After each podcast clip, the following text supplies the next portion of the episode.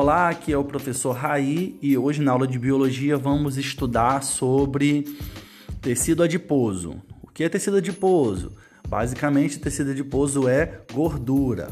Pronto. Já encerrei o áudio. O professor pode gravar aqui o tempo que ele achar necessário. Claro que quanto mais tempo ele grava, maior fica o áudio.